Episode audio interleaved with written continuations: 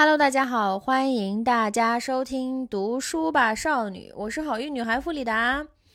今天呢，我要用生命 安利二零二四年。很想给大家推荐另外一本书，叫做《纳瓦尔宝典》。但是在《纳瓦尔宝典》里，关于第一部分产财富的部分，我就不过多赘述了。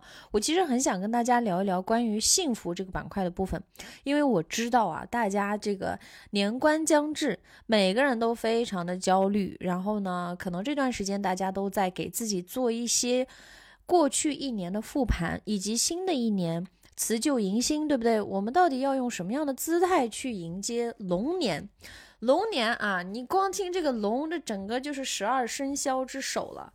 那龙年，每个人都要生龙活虎、意气风发。那我们怎么样子去解决所有？几乎为什么我能这么骄傲的 去说这个所有？因为我发现，真的是所有人都困在。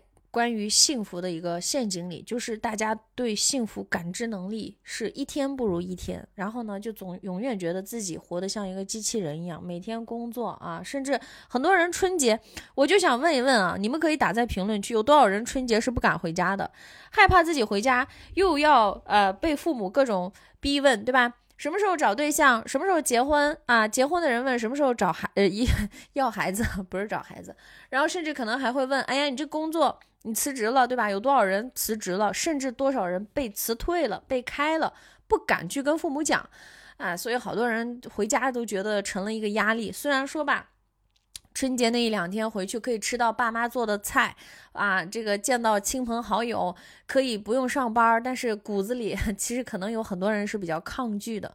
我特别理解大家的心情，所以我就今天觉得很想跟大家来聊一聊《纳瓦尔宝典》这本书当中关于幸福的部分，因为我过去啊，我是一个幸福的这个体感。比较高的一个人，我但是呢，呃，我过去理解的幸福有两个误区。第一个误区是，我觉得幸福是天然的，天生就有的，因为我可能出生的家庭是，呃，人口比较多，对吧？所以我就天然的觉得好像大家都其乐融融，这就是幸福，这个不需要我去努力的获得或者是追求。再一个。我会觉得高兴的时候就是幸福，不高兴的时候就是不幸福啊。开心的时候、积极的时候就很幸福，消极的时候、呃焦虑的时候就不幸福。所以呢，就导致对于幸福这个事情的认知也是一个起起伏伏、起起伏伏。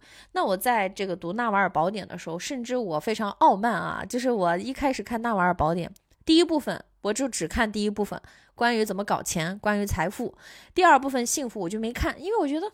幸福我还需要别人教我吗？真是的，对吧？我就没看，我觉得我是一个幸福感挺强的人。结果，嗯，因为我的这个好运读书会，我要去给大家拆解这本书的时候，我重新读了两遍。第二部分，我其实有很多的启发，我就今天迫不及待的很想跟大家分享。《纳瓦尔宝典》可以列为是春节大家在家里必看的一个书目。那我先介绍一下作者纳瓦尔是谁。纳瓦尔九岁的时候跟着父母从印度移民到美国。然后呢，爸妈离婚了，呃，他之后就一直跟着自己的妈妈，然后还有哥哥一起生活。但是今天的纳瓦尔是谁呢？今天的纳瓦尔是硅谷知名的投资人，甚至是顶级的投资人，他投了两千多个企业啊，而且他在 Twitter 上非常的火，经常发一些这个，呃，就是金句啊，被各种转发。那。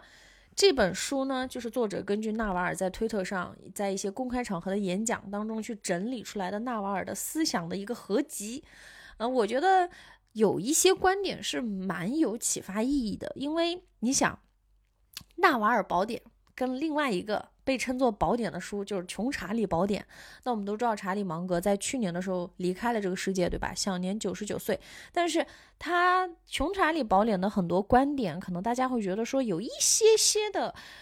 不是说过时，而是说老，因为本身他的年龄就在那里，他经历的时代不同。那你想象一下，今天的纳瓦尔是一个天天玩 Twitter 的这样一个投资人，那他投的很多企业，比如说像优步，比如说像 Twitter 这些企业都很厉害，投了两千多个企业，什么没见过，对吧？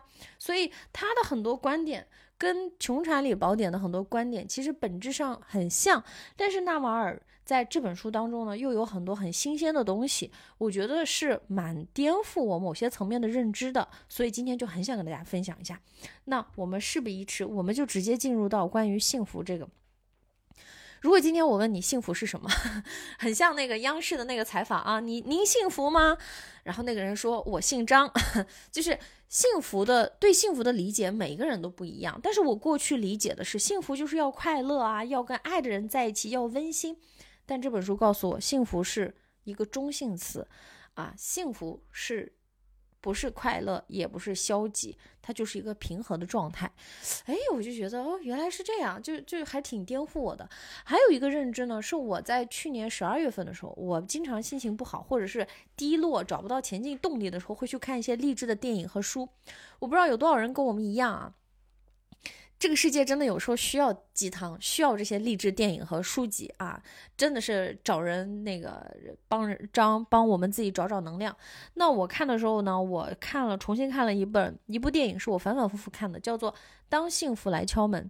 我在第一次看《当幸福来敲门》的时候，我就记住了其面其中的观点，叫做 “There is no why in happiness, there is I”，就是那个 happy 到 happiness 的变形啊，是要把那个 why 变成 I。但是呢，在这个电影里，那个开那个临时托管所的那个呃阿姨，她就直接就直接就是 happiness，就是那个 why 就原来直接就那么写了。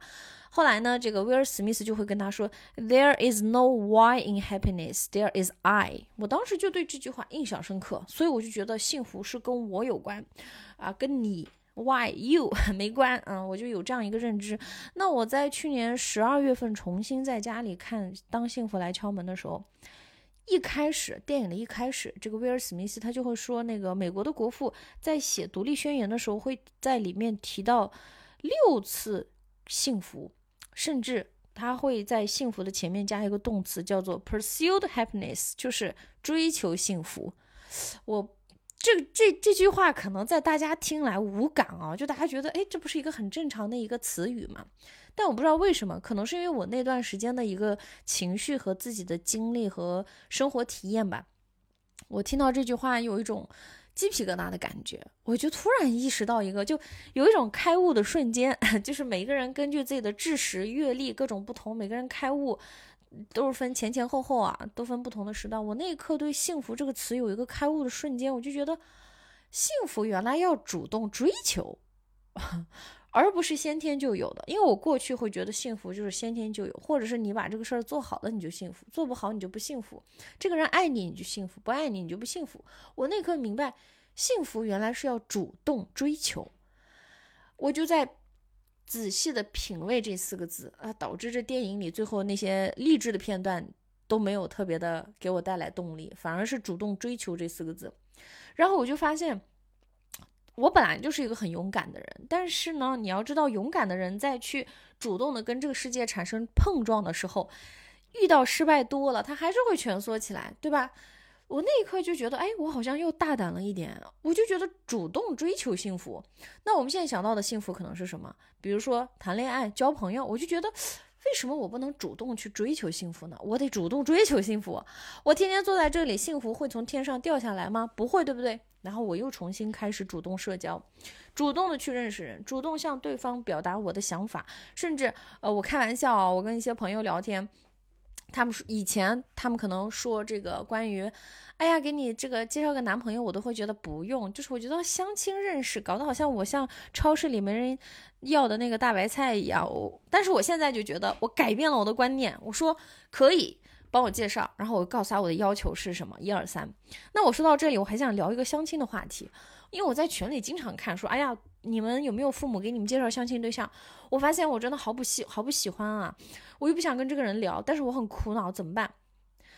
朋友们，父母帮你相亲介介绍相亲对象，这不是一个好事儿吗？他天然的给你带来了一个候选人，你能不能就把面试官的态度拿出来？你把这个当成是一个面试。谁知道呢？你说不定就遇到一个自己还不错的人，对吧？你自己平时工作，你又没有时间社交。但是这个当中出现问题的是什么？其实不是父母给你介绍相亲对象这个行为，而是说你们中间的沟通出现了断层。什么意思呢？是你有没有给你的父母讲过你的真实的对于另一半的想法是什么？我那天跟我一个朋友说，他也是很苦恼。他说：“哎呀，我春节都不想回家，我害怕我一回家，他们就要给我介绍相亲对象，让我去相亲。”后来我就告诉他：“你有没有你自己想结婚吗？”我是这么问的。他说我当然想了，我还想生孩子。我说 OK，记住你这个，你自己是想要婚姻的，对不对？有的时候父母着急，本质上是他觉得你不需要婚姻。有的时候父母可能经常看一些新闻啊，看到现在年轻人啊不生孩子不结婚，他可能会担心，一个是担心这个，第二个是他可能会担心，因为大部分年轻人可能离开了家，去别的城市去奋斗去工作，那可能父母会担心说。你自己一个人在外面，对吧？比如说我妈，我妈经常说的点是啥？我们让你结婚，不是说让你怎么样啊？我能想到的问题，唯一一个这个情景，就是当你有一天生病了，你床边有没有人给你递药、端茶送水？她说身边有个人是很重要的，这是我们希望你结婚的原因。所以你想，在父母眼里啊，他们真的是希望有人照顾你，希望你不要自己一个人孤单。所以父母可能有第二层这个意思。那么，在这个情况下，这种沟通语境下，我们要学会向上 PUA 一下父母啊，好往好的方向 PUA 了。当然是第一，你可以先跟父母表达一个观点，叫做你是想结婚的，你是想成家的，你不是说不想成家、不想结婚，对吧？你是想的，这个事情在你人生的这个计划当中它是出现的。那第二步，你可以跟父母说，但是呢。我自己希望找到什么样的人？有的人说，哎，我就想找个帅哥。可是我爸妈就觉得，你帅能当饭吃吗？然后后来他就他们就老质疑我的这个标准，然后搞得我自己对自己有点自我怀疑了。难道我喜欢帅哥，是不是代表我太肤浅了？我告诉他，你没错，你自己首先长得漂亮，为什么不能找帅哥呢？对不对？然后那我我跟他是这么说的，我说你跟父母沟通的时候，咱们狡猾一点，你可以跟父母说，妈。我得找个一米八的，你想象一下，我跟他结婚了以后，我们生小孩儿，那我孩子得个子高吧，对吧？你以后的孙子如果是个高高瘦瘦的帅哥，多好啊！这时候你妈是不是能够从，就是你站在他的 角度替他考虑？明明是你跟这个人结婚生孩子，但是你把他变成是，你看我为什么要要求一个长相要五官端正的？是因为我在为你下一代考虑呀。你难道不希望你的孙子是五官端正的人吗？你不希望你的孙子是一个高一点的小帅哥吗？或是高一点的小女孩吗？对不对？就因为销售嘛，就是站在对方的逻辑跟他去 卖产品就一样的。你们可以把这个应用起来啊。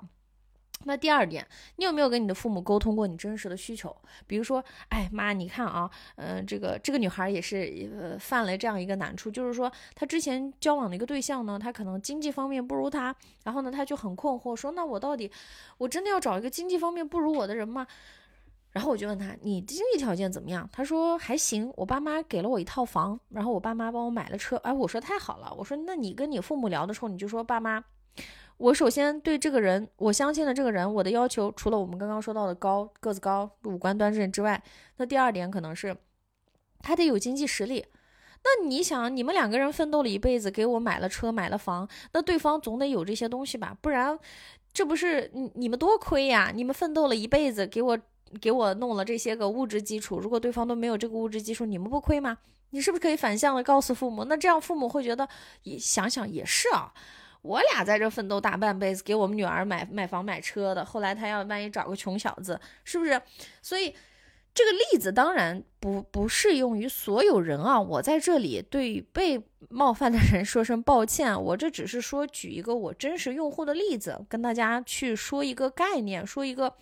呃，说话的一种沟通方式，就是你自己有什么样的标准，你是可以告诉你父母的。父母其实给你推荐了一个途径，叫做相亲。他从这个相亲当中，父母给你筛了一些人进来。那举个例子，那天我给爸妈打打视频的时候，然后呢，我妈在亲戚家。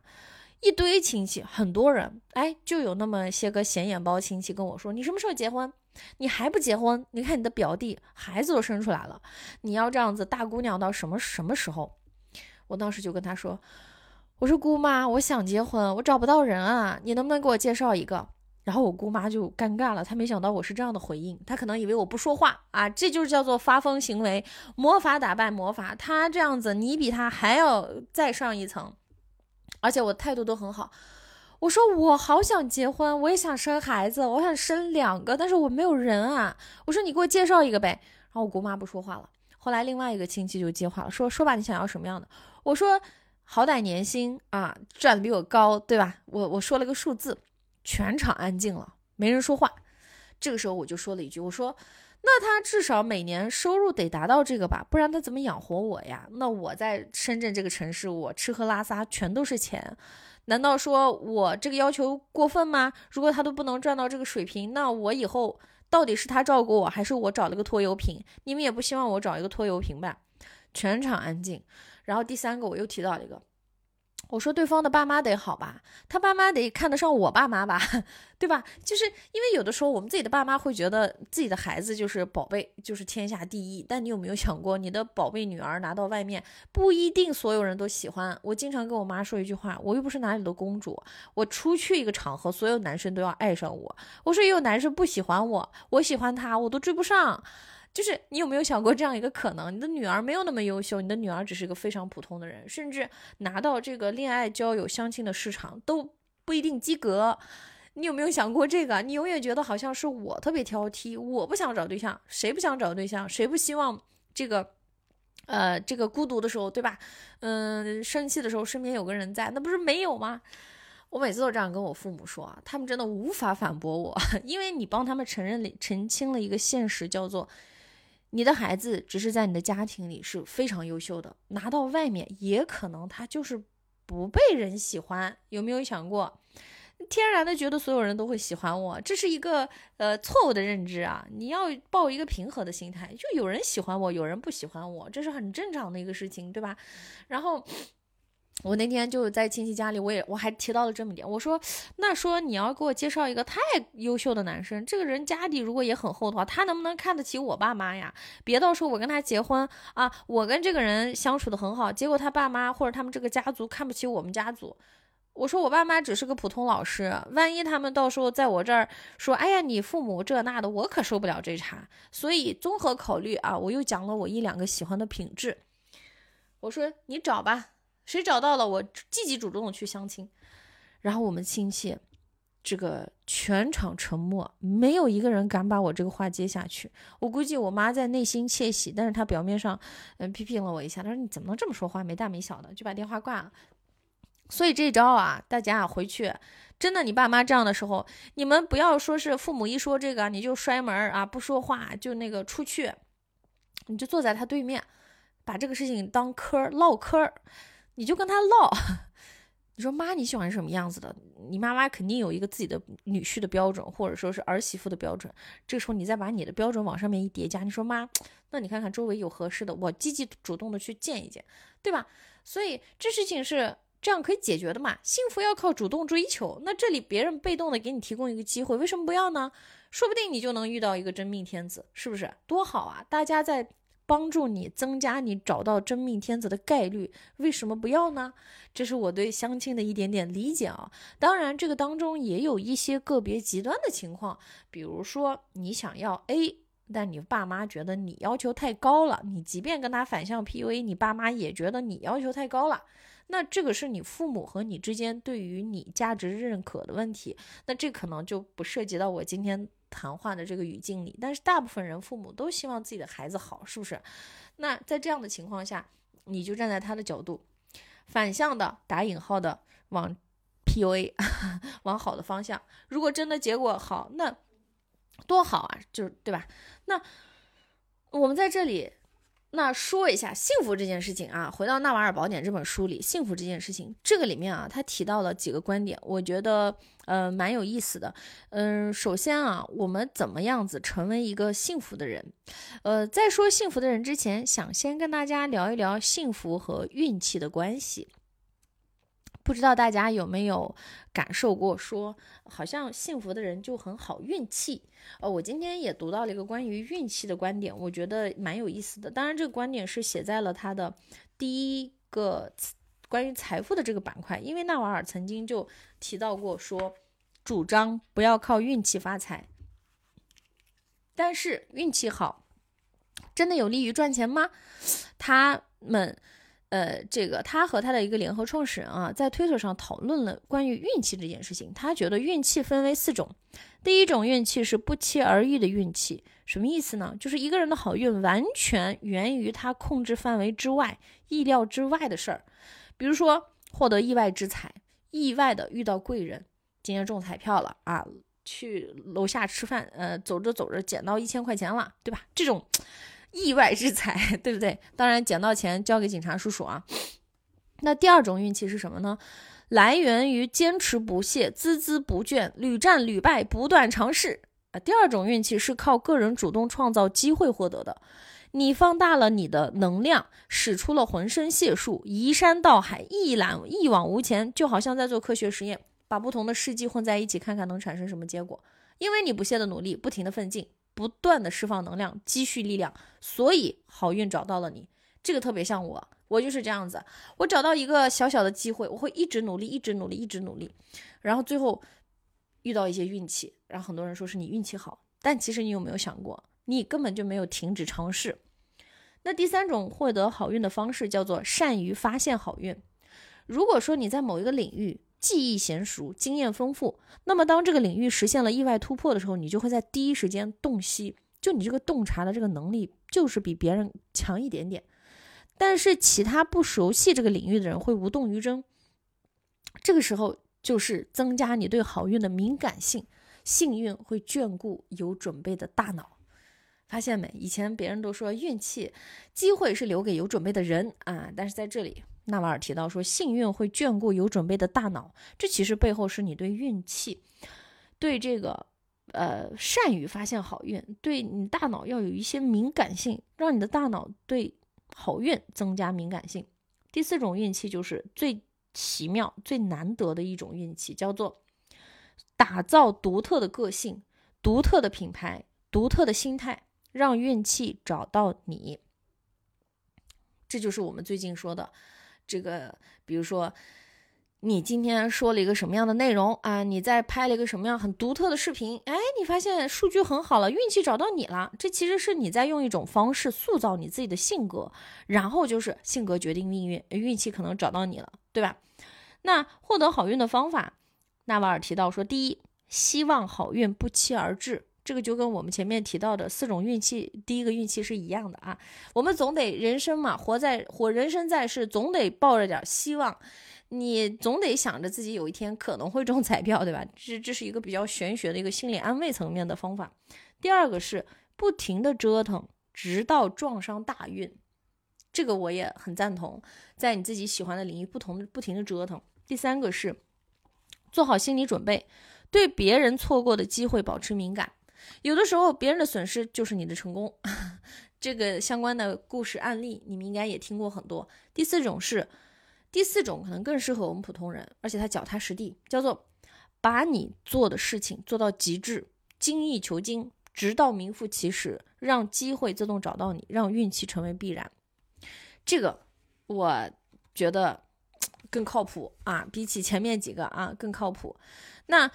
嗯，在运气之后呢，保持耐心。那这些就是在《纳瓦尔宝典》关于财富这块里的内容。那接下来我们再聊聊幸福。在幸福里，纳瓦尔提到了几件事儿，这些事情帮助他在很大层面提升了自己的幸福感。然后这些事情也是我很想跟大家分享的。第一个叫做运动。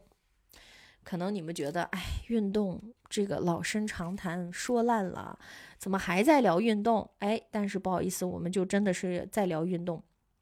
纳瓦尔他有早晨锻炼的习惯，嗯，有的时候大家会问自律的问题，说，哎呀，这个人真的好自律啊，他是怎么做到每天早上起来会运动一个小时的呢？但你有没有想过，他能够早晨起来，是因为他把健康、身体健康放在了自己优先级的第一位。什么意思呢？就是呃，我们有的时候啊，会觉得说没时间啊，我懒，是因为没有把身体健康放在优先级的第一位。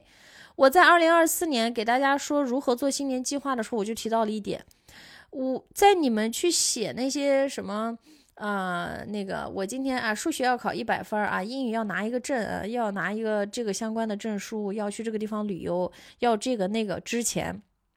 人生最重要的事情是什么？第一，把你的健康放在第一位，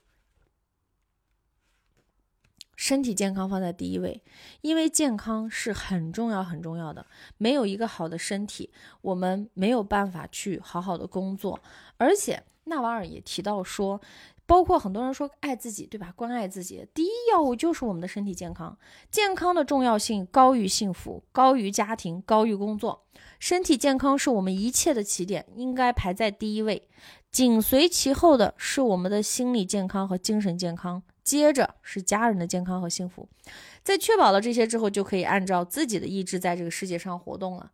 所以，健康很重要。那在这个基础上，纳瓦尔提到了晨练，晨练彻底改变了他的人生。晨练让他感觉更健康、更年轻。为了晨练，他得每天很早起床，这样，哎，他就不能太晚回家了。想要练成晨练的好习惯，其实很简单，基本上就是无论你。什么时候跟别人分享所谓的好习惯，他们都会给自己找借口。最常见的借口就是我没时间。表面上说的是我没时间，但其实说的是哦，这事儿对我来说不是优先级第一的事情。到底要不要做，就要看这个事情是不是你优先考虑的事情。如果一个事情是你的首要任务，你就会去做。生活就是这样，没有自律，全是优先级的问题。有的人觉得晨练不重要，但他觉得说冥想对他很重要。有的人觉得冥想也不重要，但他早上起来那口早饭对他重要。每一个人触动他去早起的那个动力都不一样。所以一件事情如果是你的首要任务，你就会去做。生活就是这样。但是我们很多时候觉得没时间，觉得忙，是因为我们生活当中可能有十个或者十五个、二十个优先的事情。每一个都不一样，而且它不分主次的被丢进了同一个篮筐里，那就等于没有优先级。最终你有你发现你可能忙了一堆，瞎忙，一件事情都没做成。而且，生命中第一要务一定是自己的身体健康，这件事情高于一切，身体健康永远放在第一位。所以，作者从来不会以没时间为理由不去健身，他每天都晨练，不管多长时间都会坚持，雷打不动。如果这一天没有晨练，他就不会开始工作。即使山崩地裂、世界末日，他也不管。世界世界可以为他等上三十分钟，直到他完成晨练。他几乎每天早上都锻炼，只有个别几天可能因为旅行啊、受伤啊、生病或者别的原因不得不休息，可能就跳过了这个晨练。所以，呃，其实养成习惯的方法和过程啊，从来都不重要，甚至你做什么都不重要，重要的是每天坚持。那有的人每天早上坚持起来十分钟瑜伽也是可以的，对吧？重要的是坚持才是最重要的，坚持做什么事情都是次要的。那对个人而言，最好的锻炼就是每天都能坚持去做的那种锻炼。呃，说完晨练啊，纳瓦尔还提到一个对他就提升他幸福感的冷水浴。我说到冷水澡，大家是不是想起了一个伟人啊？我们的毛爷爷。我记得我在小的时候啊，在这个语文书里，还是在思想品德书里，我不记得了。某本书里，我就看到了这个一张照片，这张照片上就是毛爷爷每天早晨会洗冷水澡。我当然小时候我就看一看，我就是觉得哇塞，这个真的好厉害，对吧？嗯，但是我从来没有去往特别科学的方向去想过。那。纳瓦尔呢？他也曾经尝试了这个冷水澡。他是一开始怎么尝试的呢？他当时是嗯听了一个播客，也是国外的啊，国外一个人两个人的播客。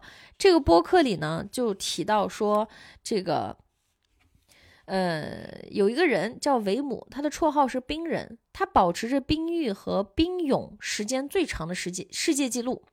他给了纳瓦尔很大的启发，不仅是因为他完成了超人一般的体能壮举，还因为他同时保持着和善乐观的个性，所以他就 很钦佩这个人。然后钦佩这个人之后呢，他就觉得说，去看一看这个人是怎么做到这个洗冷水澡的。他发现说，呃，这个维姆啊，提倡接触低温环境，因为他认为人类已经过了脱离自然环境的那种时候了。比如说，你看我们，我们饿了就吃东西，冷了就穿衣服，一直让自己处于很温暖的状态，身体已经忘记了寒冷的滋味。其实寒冷对我们来说很重要，因为它可以激活我们的免疫系统。因此，这个维姆啊，他提倡长时间的冰浴。那纳瓦尔，纳瓦尔出生在印度，对吧？很热，所以他对冰浴特别的抵触。但是受到维姆的启发，他决定试一下冷水澡。结果他用了这个维姆霍夫呼吸法，成功的做到了。这种呼吸法是要求你进行强力呼吸，以使更多的氧气进入血脉，提高你的核心温度。核心温度提高之后，你就可以去洗冷水澡了。最开始啊，纳瓦尔也觉得瑟瑟发抖，对吧？缩手缩脚，每次洗澡都很滑稽，而且得做很多的这个心理安慰。但是慢慢的，现在已经能够把花洒看到最大，径直走进去。他不给自己任何犹豫的时间，一旦听到脑海里有个声音说水非常冷，他就知道自己必须得走进去。这件事情给他上了非常重要的一课，叫做我们大部分的痛苦都来自于逃避。洗冷水澡的痛苦，主要是源于进入冷水时你的那种蹑手蹑脚和小心翼翼。但是，一旦你站到冷水下面，你就会发现，其实一点都不痛苦，甚至有只是有点冷。而且，身体感觉到的冷和头脑中想象的冷是不一样的。承认身体感到冷，并直面这种感受，应对它，接受它，但不要因此感到精神痛苦。洗两分钟的冷水澡不会要了你的命。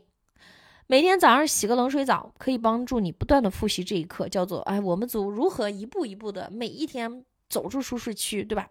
而且现在，那玩意儿他说了一句话，我觉得挺经典。他说：“我已经把热水澡从生命当中剔除了，这意味着我的需求又少了一个。”哎，我觉得这个很智慧，因为有多少人因为没有热水，他就不洗澡了。我曾经有一次就是家里热水器坏了，我就不洗澡。但其实那天我特需要洗澡，我就尝试在那个冷水里，我就觉得哎好痛苦，不洗了不洗了。但我现在想一想，我会觉得其实尝试一下也没什么，对吧？那呃关于这个洗冷水澡，我当然我还是科学的建议大家可以去搜一下相关的知识，别这样愣头青似的打开这个冷水澡那个就进去了啊，别万一你的身体出现一些问题。像这个纳瓦尔他也是使用了维姆霍夫的这个呼吸法那这个呼吸法大家也可以搜一下，或者说你们可以看一看用什么样的方式可以去让自己的身体更快的适应冷水澡。我觉得我都准备去尝试一下这个冷水澡，包括最近这个南方降温啊，我在深圳我就觉得好冷啊，我动不动我去哪个房间我都要开空调。但我看完这个我就觉得，哎，有这么弱吗？是吧？而且。在这里，我看到他说那个寒冷对我们的身体很重要，因为它可以激活我们的免疫系统。这个我觉得还蛮有意思的。当然，这个背后的医学和科学的知识有待我们继续去深究、去挖掘。那说完这个呃冷水澡，再来说一说冥想。冥想我也有一个补充。那我们先看一看冥想为什么是很重要的事情啊？因为我们都知道情绪是生物进化的一个产物，它能预测当前的事件对未来的影响。在现代社会环境当中，情绪的反应是最夸张的，甚至有的情绪是错误的。那我们说回冥想。人体书里说啊，人体的那个周围的神经系统呢，是由自主神经系统和随意神经系统两部分构成的，两个系统少有重合的地方，呼吸就是其中之一。呼吸是无意识的动作，你今天不可能因为你心情好或者心情不好，你就不呼吸了，对不对？我们每时每刻都在呼吸，但是呼吸也可以通过大脑自主控制。什么意思呢？很多冥想练习都强调呼吸，因为呼吸是进入自主神经系统的入口。医学文献和精神文献中的众多案例也表明，有些人可以深度控制自己的身体，可以控制那些本来自主的活动。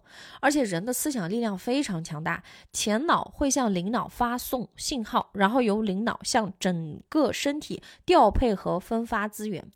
这个过程当中呢，其实通过呼吸就可以完成这个资源的合理调配和分发。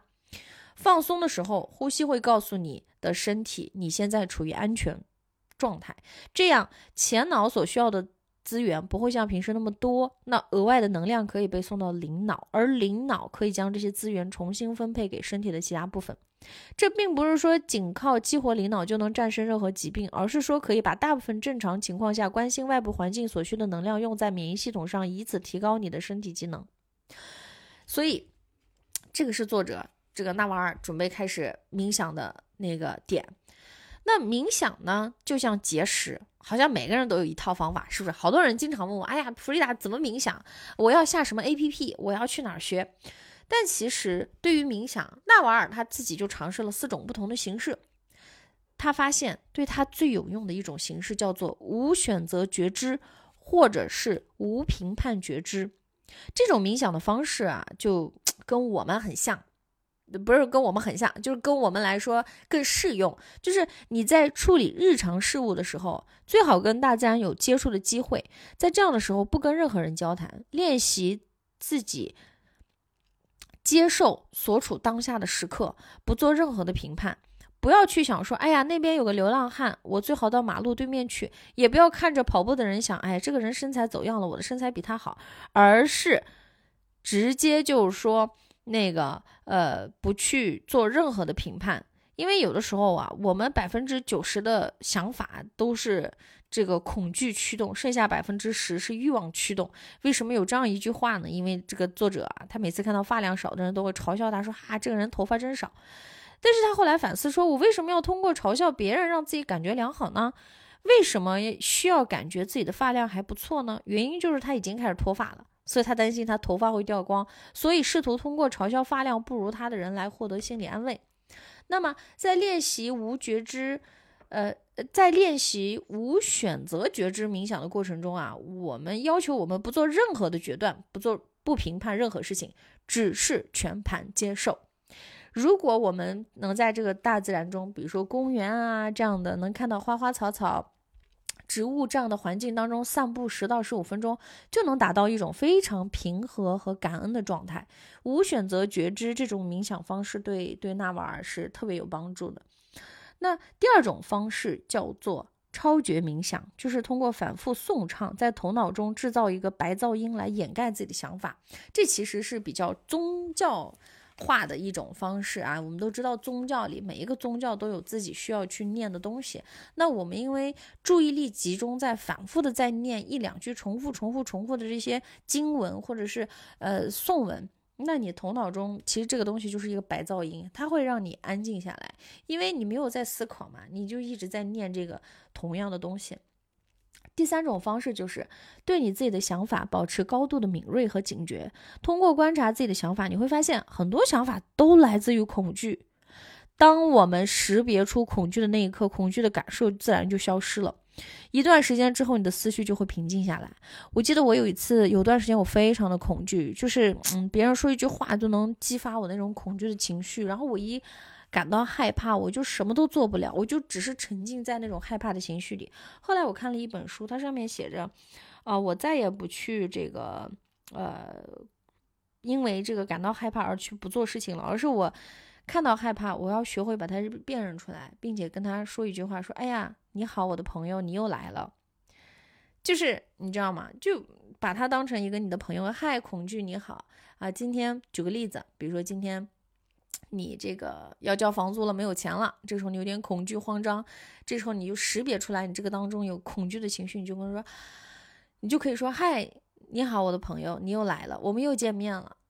我我就是你可以试试多跟自己对话，或者比如说你今天工作没完成啊，明天老板开会要的东西你没弄好，你开始恐惧发慌，你先试着接受这个东西。那接受的时候呢，我们自言自语嘛，反正外面又没别人，你家里没别人，你实在不行自己给自己打个字，你可以说一下，哎，你好，恐惧，我们又见面了，你又来了，你把它当成一个像朋友一样的状态，先去接受它，然后再去想解决办法，而且。就是我们在这个躺在床上啊，也可以尝试冥想。很多人说我好像一定要就坐在那里板板正正的，都没有。那第四种方式啊，是纳瓦尔最喜欢的一种方式，就是坐在那里，每天一个小时，闭上眼睛，什么都不想。哎，不是什么都不想，就是任由想法出现，以臣服的姿态接受发生的一切，不争取，不对抗。如果脑子里有想法，你就任由这个想法出现，就是。人的一生中啊，我们会经历大大小小的事情，有好事有坏事，而且大部分虽然能得到处理和解决，但是还有一些事情会长长久久的伴随你。随着时间的推移，这种事情会越积越多，就这些事情有的时候会在内心里搞垮你。这些不曾解决的痛苦、错误、恐惧和欲望，已经成为了你的一部分。像藤蔓一样，让你失去童年的好奇心，失去活在当下、乐在其中的能力，失去内心的快乐。那那我们怎么样能够把这些藤蔓从身上扯下来呢？答案就是冥想。试一试冥想，你就坐在那里，闭上眼睛，什么都不去想，你也不用去考虑说，哎呀，我的呼吸应该怎么样，我的这个体态应该怎么样，就闭上眼睛，啥也不去，就是啥也别管。然后呢，嗯，他纳瓦尔还提到一个，就是说，他建议每天早上冥想一个小时，因为少于一个小时无法真正进入深度冥想。我看到这个的时候是有一些些小震惊的，因为呢，平时我自己可能冥想也是三天打鱼两天晒网，或者说我可能就十分钟、二十分钟撑死了。我唯一能够长时间冥想是我在参与活动的时候，比如说我今天去参加谁谁谁组织的活动，我才能够坐在那里跟着大家一起一个小时冥想。我自己一个人在家里，我是很难做到一个小时冥想。我光一听一个小时，我都觉得好长、好痛苦，对吧？但是我看完纳瓦尔这个之后，我就决定试一试。那天我冥想了四十分钟，破了我自己的记录。虽然他没到一个小时，但是破了记录，并且我就我就按照他书里说的，我坐在那里，我既不专注于呼吸，我也不专注于想什么我该想的事情，我就闭上眼睛。有任何的想法出现，我都接受，我就看着这些想法。然后那天很神奇，我在脑子里基本上像放电影一样，把过去的一些感情的部分全都放出来了。然后我慢慢的，竟然这一次，以前可能想到一些感情的事情的时候，会有一些伤心啊、emo、失落、孤独，但我这一次泪流满面，就是我自己都很震惊，而且那个泪流下来，它就。干了之后就粘到你的，粘到了你的脸上那种感觉。但我想象到的全都是，其实，在每一段恋情里，我都有被好好的爱着。我想到的都是过去的男朋友为我做的很多事情，我们之间很多甜蜜的回忆。然后我就觉得人真的很神奇，就这些东西我都忘了。我每一次，比如说聊起前任一些事情的时候，我记得的都是那些不好的，都是那些伤害的。但实际上，其实，在过去。的那些恋情的当下，我其实是有被好好爱着的，就这种感觉很神奇。我那天冥想之后，这个东西其实给了我很大的力量。那我对前任所有的一些不满也好，我们当初的一些伤痛，我可能就慢慢都放下了。我就觉得很神奇。但是我平时冥想可能真的就十分钟，那天我就就是冥想完最后，我睁开眼睛，我觉得我到点儿了，我该睁开眼睛的时候，我发现四十分钟了。也是破了我自己一个人在家冥想的记录。我决定一会儿录完播客，我可能洗完澡，我又会尝试一次这种长时间冥想。那纳瓦尔也推荐说，建议以六十天为一个周期，每天一个小时，早晨起来先冥想。大概六十天之后啊，你会厌倦倾听自己的心声，你应该已经解决了很多问题，或者你已经听够了自己的心声，看穿了那些恐惧和问题。冥想并不难，真的，朋友们，坐在那里什么都不做。只是坐下来，闭上眼睛，告诉自己，我只想让自己休息一个小时，这是我远离喧嚣生活的一个小时。在一个小时里，我什么都不做。如果有想法喷涌而出，那就任它喷涌而出吧，我不会与之对抗，也不会进一步思考，既不接受也不拒绝，就坐在那里闭着眼睛一个小时，什么都不做。这样做能有多难呢？对吧？怎么就不能给自己的人生每一天给一个小时什么都不做呢？我不知道大家有没有这种感受。有的时候你坐在那里啊，你好像你不看书、不看剧、不刷手机、不听音乐，你坐在那里你会觉得浑身焦虑，你觉得你好像啥也没干，你在浪费时间，那种焦虑感很很大程度上真的会击垮我们。可是我现在呢，常常会在我阳台的摇椅上发呆晒太阳。我不看手机，也不看外面，我就闭上眼睛晒太阳。这种感觉很好。就是你一天的二十四小时当中，除了我们睡觉的那个时间之外，你要给自己的生活给这些停下来的时候，什么都别做，手机也别看，也别放歌，啥都别做，就安安静静的让自己慢下来。因为有的时候慢就是快，是不是？那。这个说完冥想啊，还有一个点就是说，关于如何幸福，这里就是说要，呃就是打造幸福的一个技能啊，就是他还提到了一些东西，我们可以通过培养好习惯来去获取，比如说不喝酒、不吃糖，它就可以提高情绪的稳定性。我们知道吃糖的时候人会开心，喝酒的时候微醺也会开心，对吧？远离社交媒体也可以提高情绪的稳定性。玩这个电子游戏会带来短暂的快乐，但是呢，它会摧毁长期的幸福。喝咖啡，哎，我特别关注这个啊。前面的几个可能我都不关注，但我特关注喝咖啡，因为我是咖啡成瘾的人，每天喝咖啡。但是他在里面提到一个也挺让我敲警钟的，他说喝咖啡也属于用长期的健康换取短期的兴奋。你看，我真的今天困了，我喝个咖啡，其实我也是在逼自己。用一些外界的东西强行让我的身体亢奋起来，这些不受我们控制的外界因素就会刺激我们体内多巴胺的分泌。刺激因素一旦消失了，多巴胺水平就会下降，所以它就不是稳定的。我一一旦有一天，比如说我困了，我不喝咖啡了，或者说是我咖啡的劲儿过去了，那我那兴奋劲儿就过去了。所以本质上来讲啊，我们生活的过程就是用精心培养的好习惯去代替那些，呃，不太好的习惯。小的时候，我们其实是没有什么习惯的，对吧？都是在后来慢慢长大，我们知道了什么事儿能做，什么事儿不能做。那随着年龄的增长，有些人的幸福感会越来越强，有些人会变得越来越不快乐。有一个很重要的原因，两类人群习惯不同。在选择习惯的时候，我们也要考虑一个问题：这个事情能增加我长期幸福感吗？作者其实在这里还提到一个五只黑猩猩理论。这就是我经常说的，人要跟优秀的人在一起。与其说优秀的人在一起，还不如还不如说是要跟积极向上、能量强的人在一起。为什么呢？因为这个五只黑猩猩理论讲的就是说，呃，科学家通过观察最常和一只黑猩猩一起玩耍的五只黑猩猩，他就能够准确的、准确的预测出来这只黑猩猩的行为方式。这个理论也同样适用于人类。有的时候我们选朋友要明智一点，不能因为一个人正好是你的朋友，呃，不能因为一个人正好是你的邻居或者你的同事，你就不加选择的跟他成为朋友。最幸福的人和最乐观的人只会选择五只正确价值观的星星做朋友。我给大家举个例子啊，我的这个好运女孩社群里面，就经常我能感受到为什么什么叫做能量强，就是你今天。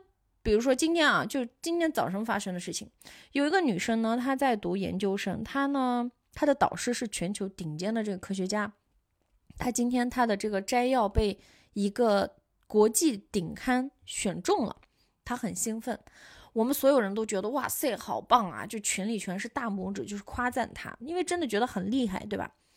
后来她就说，嗯，可是她觉得，她本来一开始也很替自己高兴，然后呢，一看外面。他自己的那些个师兄师姐都已经获得过两三次了，他怎么觉得有点羞耻？他觉得自己甚至都不太配快乐。我觉得，嗯，本质上啊，这个问题，这个例子你们先听一听。还有一个例子，我的这个有一个群里也有一个小伙伴，他每天早晨呢很早起来去图书馆学习。我就觉得哇塞，好厉害啊！就是我都做不到，我大学的时候我都做不到，天天早上那么早起来去图书馆学习，我都把他当成是我生命当中的一个榜样。我每次群里看到他又晒自己在图书馆学习，我都会很觉得哇塞，今天我身边有个人已经开始这个积极正能量起来了。但是你会发现，他提到说他每天很痛苦。他不想回宿舍，因为他觉得他回宿舍，他每天早上轻手轻脚的起来去图书馆学习，他的舍友都不理解他，大家都觉得你有病吧？你为什么不睡觉？你为什么大清早的要出去？甚至，呃，这个东西给他带来了很大的困扰，导致他都他想去图书馆，他想搞学习，他都不敢。他觉得我出去学习，我是不是就不合群了？哎，这个时候你就发现。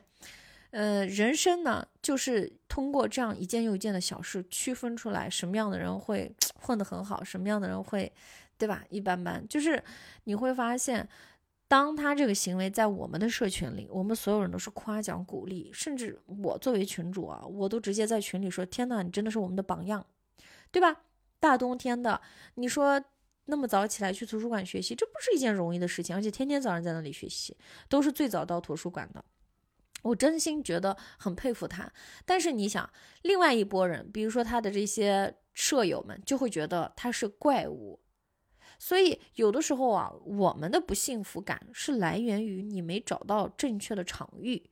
那你在我们的这个群里，那可能你真的今天发一个你在做的饭、做的菜，或者你发了一个你叫的外卖的菜，大家都会说：“天哪，你吃的好健康！天哪，你这个看着好香。”对吧？就是一些屁大点的事情，我们的群里，因为我们大家经过价值观的筛选进来的人都是天使一样的，对吧？大家都在群里说：“哇塞，好棒，你好棒！”永远都是这样的氛围。那你想象一下，如果一个人现实生活中他氛围也是这样子，他怎么可能不进步？他怎么可能不积极乐观？如果你身边都是一些你获得成就，你都不敢告诉你的朋友说：“哎呀，我今天考了第一名。”你都没有勇气去跟你的好朋友去分享你的成功和喜讯，或者说你分享没有人替你一起感到喜悦，那你久而久之你也会有不配得感。你你的不配得感其中的一部分就是来源于，因为你过去分享幸福和快乐的时候，没有人接住你，或者没有人跟你一起高兴，你就觉得哎算了，我不说了，不说了，不说了。慢慢的，大家就把自己蜷缩起来了。我在给我好运女孩，因为我好运女孩年度社群，我还赠送大家一 v 一的咨询。我在做咨询的时候，我就觉得大家真的都好优秀、好厉害啊。可是为什么给我的感觉是大家都很紧张，就像就都蜷缩在一个地方？明明你很厉害、很优秀，而且你作为一个二十多岁、三十多岁的人，这个时候就是我们奋斗的大好青春啊！你不仅要奋斗，你要享受生活，你要去看世界，这个时候就是应该我们绽放自己怒放的生命的时候啊！可是为什么大家给我的感觉特别的胆怯？跟这个也有很大的关系。所以大家记住五只黑猩猩理论，要跟。热爱生活的、积极向上的、跟你一样价值观的人在一起，对吧？如果你总是跟这样的人在一起，那你大概率也会是这样的人。而且纳瓦尔提到一句话说：“如果你不想跟一个人共事一生，那么一天都不要跟他共事。”哎，这个是不是很有启发？所以，呃，这个也是一点。那再一个就是说，这个呃。他还提到一个东西，叫做我们对幸福的认知啊，其实是呃有一些个偏颇的。大家都觉得说，好像我要去特别的这个高涨，我才能够去幸福，或者说是我要特别呃消极了，我就不幸福了。但其实作者的观点是，幸福就是一个平和的，幸福本应该是。没有评判的，它是一个中性词。幸福来源于满足现状，满足现状来源于接受现状。我们有的时候是欲望太多了，所以不幸福。幸福呢，要活在当下。又来了啊！这个活在当下是所有人天天说的，天天说的。但是我想跟大家再多说几个，过去就是过去了。没有回忆，没有遗憾，没有放不下的人，没有忘不掉的旅行，既往不恋，对吧？人之所以感到痛苦，很多时候是在拿以往和现在做比较。过去没能实现的欲望啊，现在带来了一种缺憾。而现在呢，你开始拼命的去补过去的缺憾了，你又发现你现在又有了一些缺憾，那你又要把这个东西寄托在未来，所以大家就一直在这个当中。关于开悟，他曾经读到过一个很好的定义，叫做思考的间隙就是开悟。意思是什么呢？开悟不需要说你要去山上修三十年啊，而是。一个时时刻刻都能达到的境界，你每一天都可以通过各种方式去提高自己的开悟水平。我太同意这句话了，因为我曾经在北京的时候，我老见到那些企业家动不动要去山里修行，然后呢，我会有一点点百思不得其解，我就觉得修什么呢？后来聊，跟我过去看到的那些大师之间的对话是一样的，可能这个人因为一个东西去问这个山里的大师，这个大师最后告诉他两个字：放下。然后他觉得这个是一个礼物回来了，然后他的问题可能也因为这两个字解决了，他人生有顿悟的时刻了。但是我会觉得这种时刻在你日常就有，你没必要在山里修三十年，你才能有这个认知。我是这么理解的，可能年轻无畏，有那么一些些傲慢在里面，但是我真的是这么认为的。我特别讨厌一切形式主义的东西，我觉得开悟、生活这些东西都是在当下发生的。所以，呃，这个大家要记住。那再一个就是说，幸福的本质啊，其实是趋向于平和，而不是快乐。那平和这个东西可能跟目的没有办法共存。如果说你追随的是内在的目的，你就要做你自己想做的事情，这样的话，你自然就会感到幸福。但如果这个目的是外界强加给你了，是你不得不做的事情，比如说社会希望你这样，老板希望你这样，你爸希望你这样啊，你妈希望你这样，你的另一半希望你这样，那你就痛苦了，那就焦虑了，对吧？真正的是你自己想不想这样子。所以，嗯，这个冥想也能够帮助我们慢慢的去挖掘自己内心去到底是想要什么东西。很多东西你要自己。想得到，你才会快乐，你也才能在这个过程中去克服很多困难。举个例子，为什么我经常说目的论啊，结果导向？我以后看来还得再加一个，这结果是不是你自己想要的？我经常问大家，那个来咨询的人，我说你靠这个副业，你想赚钱，还是想获得影响力，还是想获得名气？然后大家都有点那个想不起来，或者说是那个目标很混乱。我每次都会告诉他们，选一个，只选一个。比如说赚钱，赚多少钱让你快乐？或者有的人说买房，那买房你也要知道，你这个房子首付款得嗯多少钱，对吧？就是你心里一定要有一个事儿。这个事情是你每天吃饭睡觉都想着的，你躺在床上，你想这个你就好嗨，那你自动就去做了，你根本不需要去看那些啊如何自律，如何培养习惯，对吧？你今天要是真的是如此的爱钱，你真的如此的想去这个考雅思、出国留学，你如此的想减肥，你自动就干了。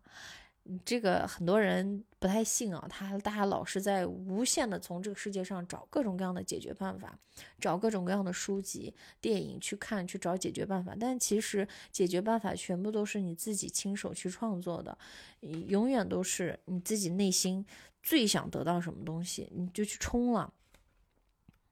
所以，呃，这个是一个。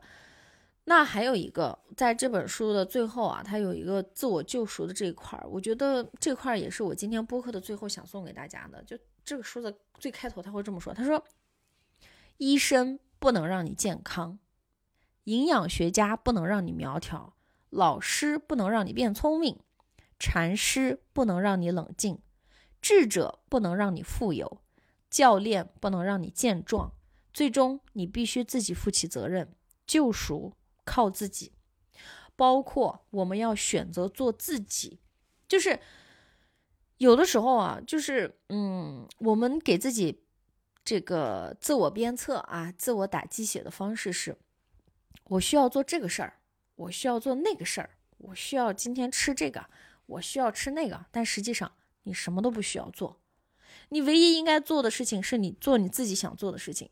别人总是希望你以特定的方式做事儿，但是如果我们能够去放弃揣摩别人的期待，你就能听到自己脑海里那个微弱的声音，那个声音代表了你自己真实的想法，你要倾听它。比如说，我像做咨询，我都会问大家：你想得到什么？你到底从我这里想得到什么？你要把这个你的这个欲望清晰化。赚钱多少钱对你来说是重要的？你到底想赚多少钱？就是你要不断的去问自己到底想要什么。那这个时候你就会发现，有人 开口就是很大的数字，我非常欣赏，我觉得就很好。你内心如果有这个欲望，你想赚钱的数一后面的零是那么多的话，很棒啊！你至少有勇气面对你心里那个微弱的那个欲望了，对吧？你要把它大声说出来，要接受它。嗯，曾经啊，纳瓦尔特别想、特别佩服一个伟大的导师，他也一度想要成为他那样的人。但是，这个导师给他传递的信息恰恰相反。这个导师告诉他：做自己，全情投入，义无反顾的做自己。在做自己这件事情上，没有人能与你竞争。你永远不会像我一样擅长我做我自己，我也永远不可能像你一样擅长做你自己。当然，我们在这个社会上生存，我们肯定还要虚心接受去学习别人身上的一些优点，但是不要模仿，模仿他人纯属徒劳。相反，我们这个世界上每一个人都有独一无二的技能、专业知识、能力、才干、个人的性格，这些都是其他人没有的，是你先天的基因和后天的经验共同去组成的，对吧？一定要做自己。那呃，在这个做自己这块儿啊，其实就是。关爱自己，对吧？关爱自己，我们前面提到了运动，提到了身体健康的重要性。那关于这个运动这块呢，呃，补充一个点，就是纳瓦尔提到说，从生理层面上来说，现代人的饮食结构是不符合进化的目标的。正确的饮食结构应该更接近旧石器时代，以蔬菜为主，辅以少量的肉类和浆果。就运动而言，人类更应该去户外玩耍活动，而不是在跑步机上挥汗如雨。在正常的进化过程中，我们本应该均衡地使用视觉、听觉、嗅觉、味觉、触觉这五种感官，而不是侧重视觉。但是，在现代社会，几乎所有的输入和交流都依靠视觉。我们在走路时本不该穿鞋，因为很多背部和脚部问题都是穿鞋造成的。我们不不应该一直穿那么多的衣服保持自己的体温，而应该时时的接触，时不时的接触冷空气，因为寒冷可以激活我们的免疫细胞、免疫系统。Sorry。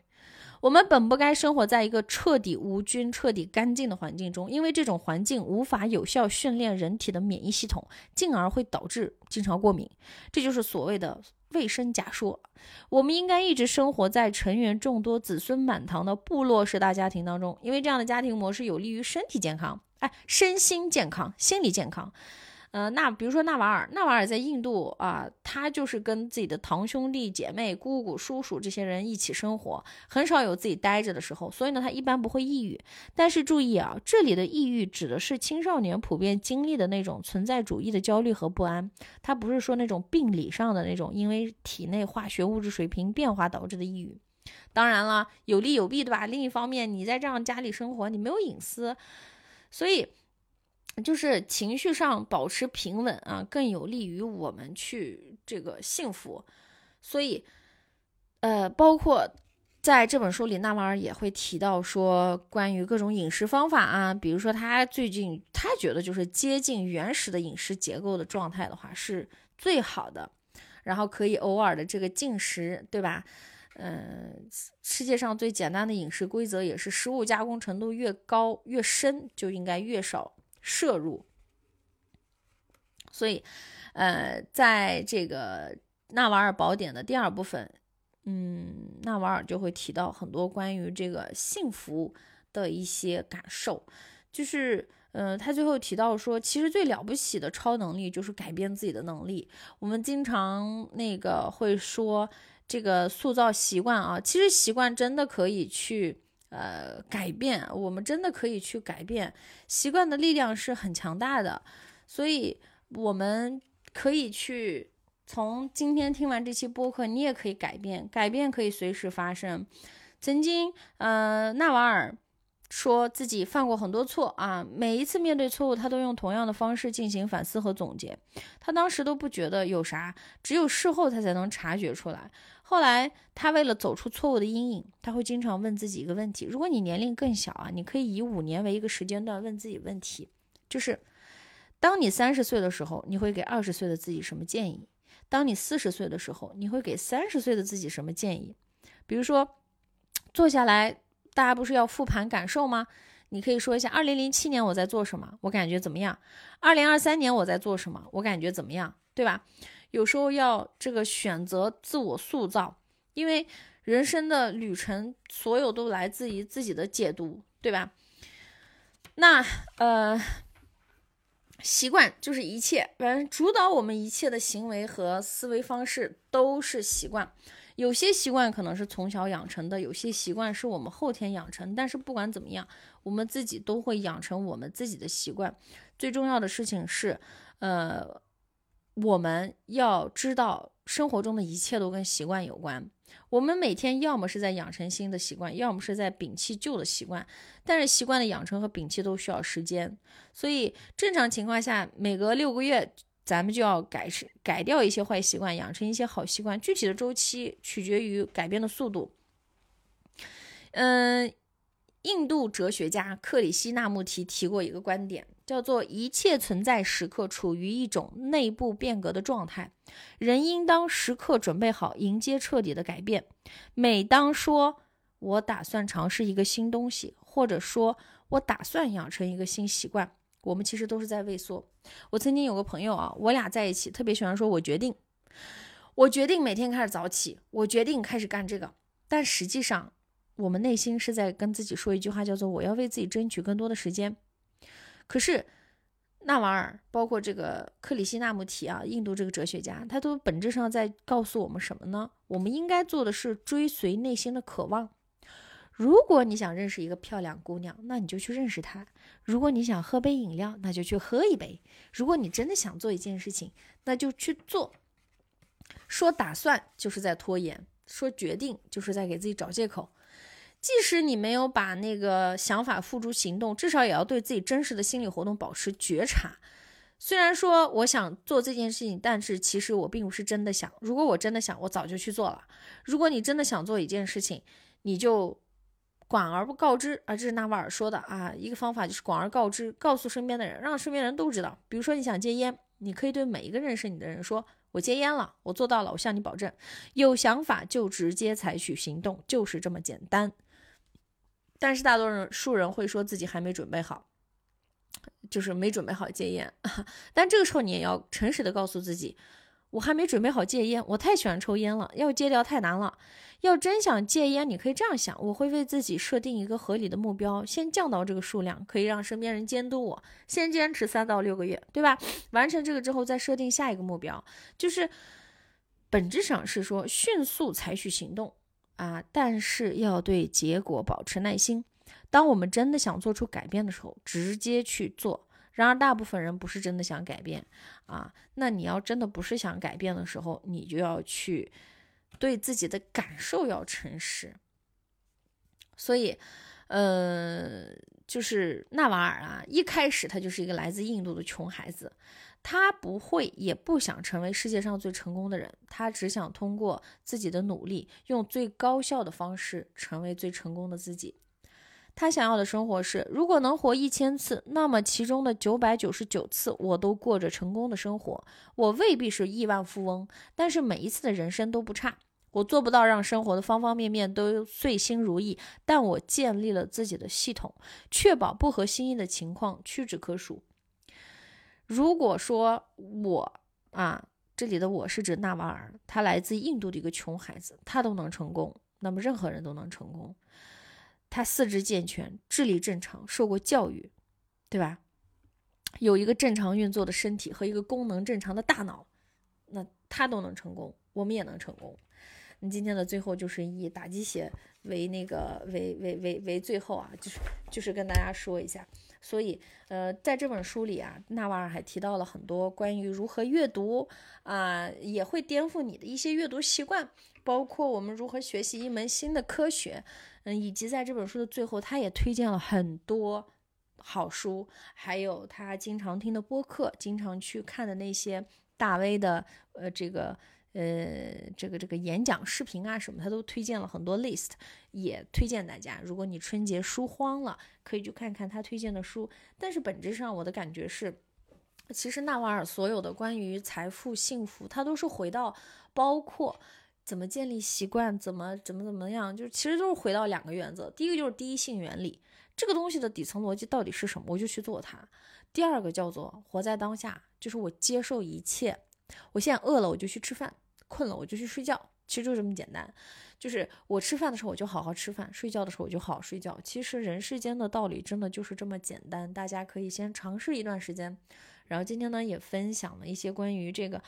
他在这个书里提到的关于幸福的一些技能，然后大家可以运用一下。但是说到这里，嗯，可能我会觉得，其实里面的很多东西真的是老生常谈。但是说白了，人如果想获得幸福，来来回回就那么点事儿，吃得好，睡得香，对吧？心情好，来来回回就是这么点事儿。但是不同的人有不同的理解。希望今天的这期播客能够给你带来一些新的启发。我们下一期再见，拜拜。